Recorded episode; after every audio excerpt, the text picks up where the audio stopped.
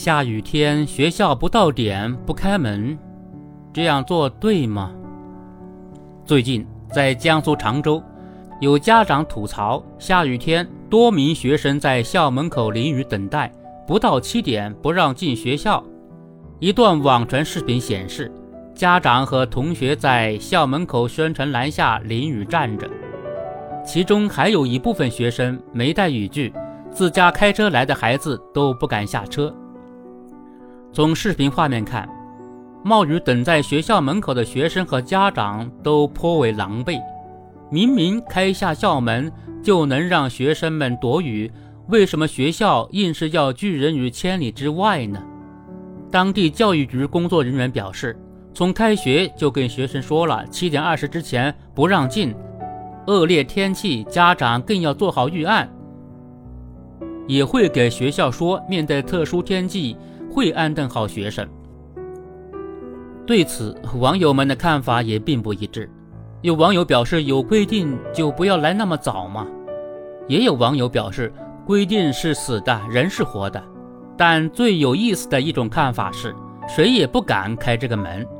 如果学生进去摔了，学校就百口莫辩，被人举报提前开门，学校也照样受罚。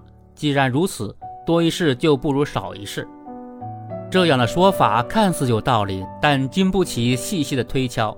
网友似乎把家长和学生都预先想象成了蛮不讲理的对象。然而，现实生活中胡搅蛮缠的例子毕竟是少数，以偏概全显然是不可取的。至于被人举报提前开门，更是一种被害妄想症。在大雨中狼狈不堪的学生，真的会这么做吗？应该说。家长和学生提前来学校，故意为之的可能性并不大。毕竟，不是机器人就不可能把时间掐得分秒不差。或者为着赶车去上班，或者是为了让孩子在大雨中早点进教室，不管是哪种原因，都是情有可原的。这不是家长的矫情，而是人之常情。既然人都到了，天又在下雨，让他们早点进来，难道？不是更符合人情和人性的正常做法吗？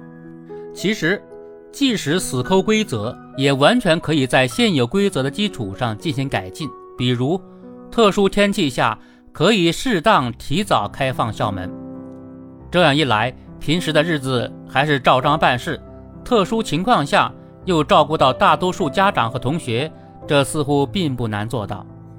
与其说有一部分网友是在拼命维护规则，显示自己很有规则意识，不如说把对破坏规则的恨用在了无关紧要的地方。说到底，如果一条规则的实施和应用是不讲人性的，那么它还有多少存在的意义呢？不是不理解一些网友的想法，比如有网友坚持认为，看起来没有人情味的规定。全都是那些没有人情味的追责造成的。不得不说，这种充满敌意和防备的观点正在相当大的范围内迅速传播。互联网舆论场的极端化特点也在助长这一趋势。其直接结果是，人人都没有安全感，人人都害怕自己会吃亏，于是只能把一些不合理的规则拿出来当做挡箭牌，掩饰个人的自私和冷漠。无论如何，向需要帮助的人伸出援手，在可能的范围内为他人提供方便，这才是真正的以人为本的社会应该追求的价值取向。而这原本是不需要讨论的。